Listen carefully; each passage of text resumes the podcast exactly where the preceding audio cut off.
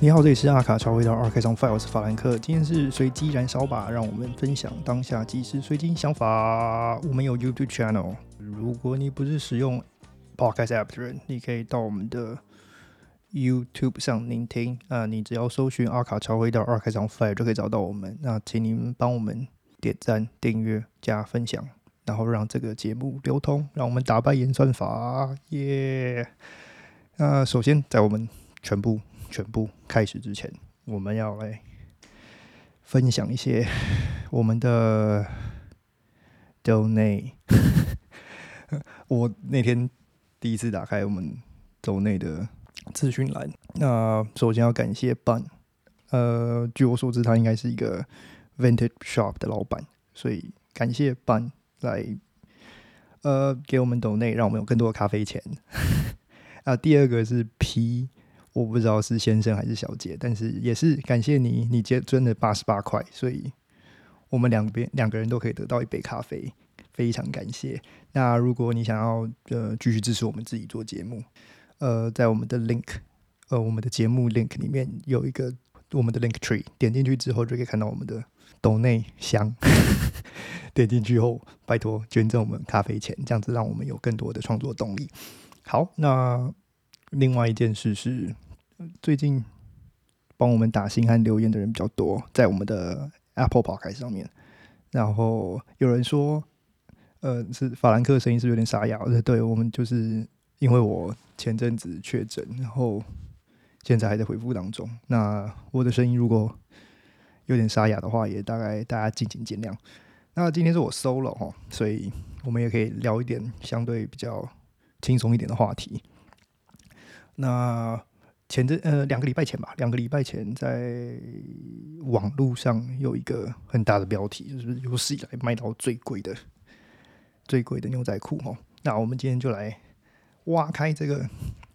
主题，为什么这件牛仔裤可以卖的这么贵？那它到底是个什么样的等级？它到底有人说它是一个哎古着，为什么可以卖这么贵？但是嗯，在我眼里。它除了古着之外，它也到达了一个 archive 的等级。然后，因为古着跟 archive 其实有时候，呃，它的界限其实很小。然后，但是当一件古着它在设计上还有时代上可以辨别那个时代的设计主流或者是时代氛围的时候，那它可以区分它跟下一代的呃迭代有什么不同的时候，它其实就已经是一个 archive 等级的东西了。它不一定是一个。需要是特别设计师所做的作品，它就可以是一个 archive 的等级。所以，我们今天就来看看这个 archive 到底是什么样的东西。然后，在两周前，其实这是一个非常实际、非常具有指标性的案例啊。它这个牛仔裤是一个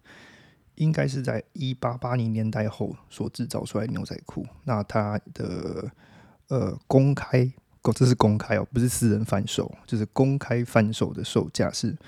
八万七千四百美金。有人问说：“哎，奇怪，他有条听说过网络上，就是网络上有新闻写过说，哎，有更贵的，但是这个是公开贩售，不是私人贩售，就是就是有一个很大的区别在。那 Levi's 在这自己的 YouTube 面提过，呃，提供说他最早的。Pieces 应该是在一八九零年代的那个 Sack Code，所以这已经比他们公开出来用来做节目和用来做宣传的所使用的 Archive 要更早了。那同时，这个价格因为超级贵，也超过了，也超过那个当时我们看过最贵的是那个 Ralph Simmons 的 Right Right Right 飞行夹克四万七。但是那个应该是偏向私人贩售，我不知道 Grill 上面不知道算是私人贩售还是呃他们这种所谓的公开贩售，就是呃可以自己加钱进去的。那这条牛牛仔裤，它是有一个考古学家去，他不是发现的人，他是在那个地方在做呃研究，然后。他看，呃，在那边同时有好几组人在做研究。那他 Michael Harris，他在矿井之中做挖自己的东西之后，他也收购了别人找到的东西。那这个，呃，这条牛仔裤最后就被带到了一个新墨西哥的一个西部小镇，他那边每年都会举办一个叫做 Durango Vintage Festival。那这个东西其实就是你用台湾人想法去想啊，就是一个呃，哇，怎么去形容？它就是一个呃，专门卖古着的村呐。或你这样想就好了，它就是一个专门卖古着的村呐。然后它是在一个呃呃西部镇上面所举办的，所以由此可见，它上面一定是非常多的所谓的牛仔裤或者是呃牛仔服饰这种东西。那他最后在他的例行展会里面有一个拍卖活动，那这条牛仔裤它是以七万呃六千块得标。那最后因为得标之后还有佣金嘛。得标之后还有佣金哦，所以佣金是要百分之十五，所以总售价应该是八万七千四百美金，然后它就成为了这个市场公开拍卖中最贵的牛仔裤。那买这条牛仔裤其实不是一个人啊，他是两个人。那有一位是二十三岁的古着收藏家 Kyle Huntner，然后和复古牛仔市场的 specialist。然后他也是专门，就是他有自己的所谓的小型博物小小型展间，然后也有自己的那个呃修复修复工作室。他应该是用，他应该是一个修复修复工作室。那他们两个同时出手，然后合并资金，然后作为共同购买，作为投资。那他们这次其实有一个很强劲的对手，呃，我没有查他身份，但是据我所知，他是一个 Ralph Lauren 他们呃。旗下的一个设计师啊，但是他应该应该也是辞职了。然后他的他作为为什么要呃投标想要买下这条牛仔裤，是因为他自己本身是收集 archive 作为他的呃设计资料库，所以这两这这两组人就是一直在竞标，最后就以七万六得标了啊。那我们也恭喜呃这位牛仔市场的专家 Zip Stevenson 和 Kyle Hunter。两人同时拥有这条昂贵的牛仔裤哦，啊，这条牛仔裤其实已经被封印了大概一百四十二年。那有就会问说，啊，它只是一条牛仔裤啊，那你要怎么辨别说，诶，它是一个 archive 等级的东西呢？那其实这条牛仔裤上面充满着历史细节，我们就慢慢拆分，把它拆分出各个各个不同东西哈。那牛仔裤初期它的制造上其实。是一个非常简洁的，它就是呃，因为材料上的缺乏，然后呃，有一些东有些东西还没被制造出来，比如说腰带，腰带这种东西基本上呃，惯就是还没那么广泛的使用哈，所以牛仔裤初期制造上其实它是没有腰带和裤耳的，取而代之的它是一个背带的死扣，也就是呃，专门就是挂那挂挂，就是哇，怎么讲呢？就像小朋友去穿裤子那种感觉，它就是一种挂带的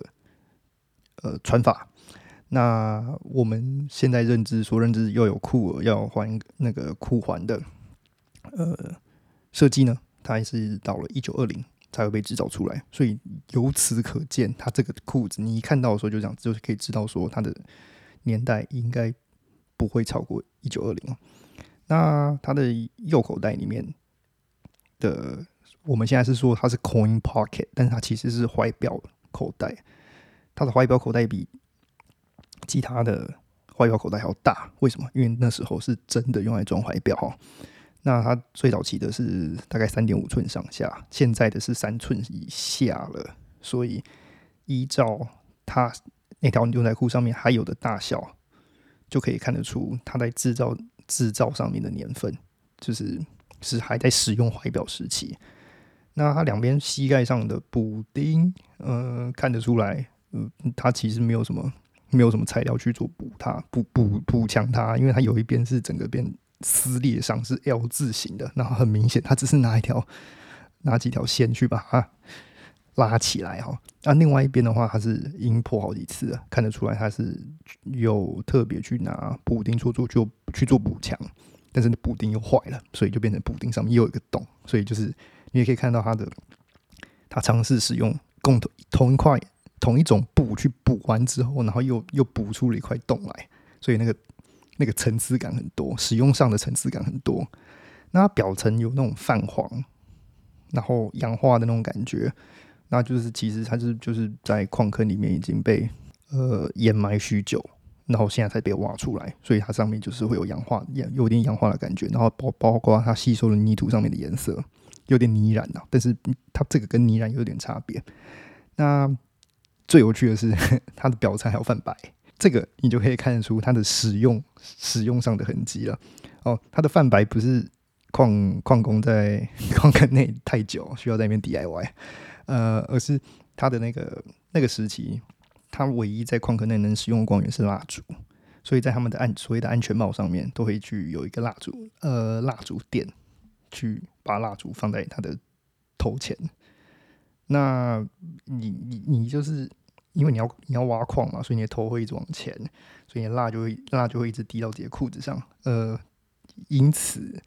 留下出来的一种呃染色的痕迹哦，然后这个其实还蛮有趣的，因为日后九零年代的时候，Helme Lane 做的 Painter Paint，呃，他的那个画家牛仔裤，其实这是异曲同工之妙，非常有趣。然后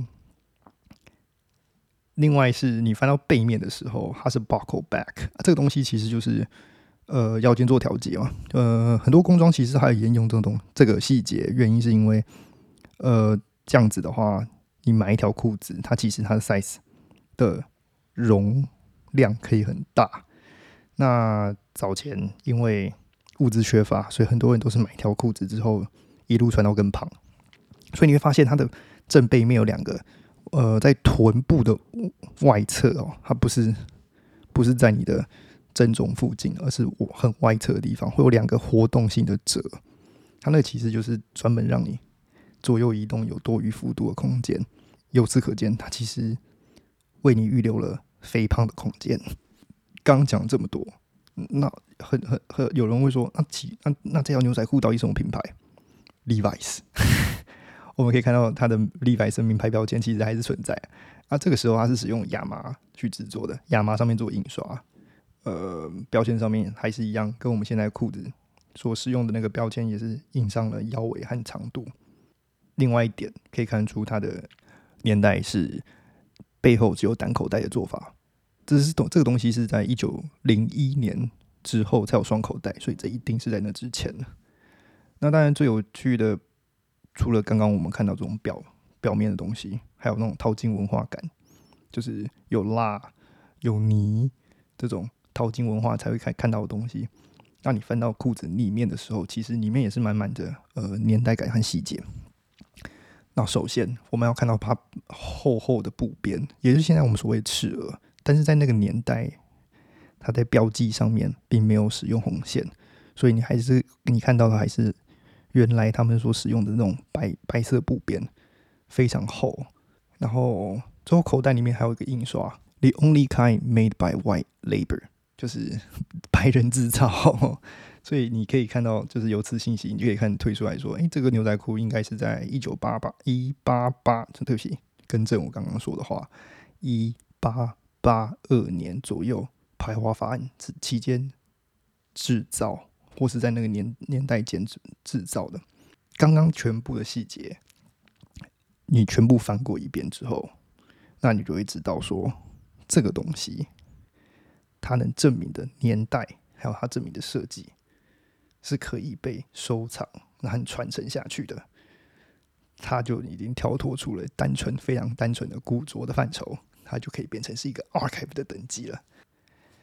同年产出、同个时间点产出的牛仔裤，其实呃有很多条啦。那在市场上也有流动，也有很多，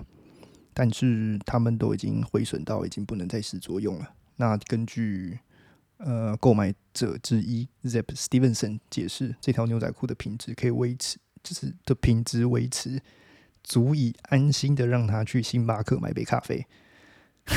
所以代表说，这个东西还是非常本品质还是非常好的哦。那在全世界，呃，全世界能在那个年代的牛仔裤还能穿的，大概在全世界只剩三条而已啊。所以这条是非常重要，而且它的。呃，它的设计细节的保存也是非常重要的。那我们回到开头来讲，呃，开头时候我提到说，古着和 archive 之间的区别是一条非常渺小的界限。那我们就用这条价格爆表的牛仔裤来回答：当一件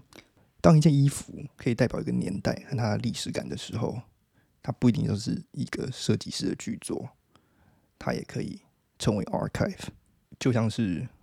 某些人他会去呃收藏。老旧年代的 Abercrombie and Finch 去证明消费中心 mall shopping 这个蓬勃时代的文化感。那同时，我们也看到这样牛牛仔裤哦，我们也可以从它牛仔裤上面知道，呃，蓝领阶级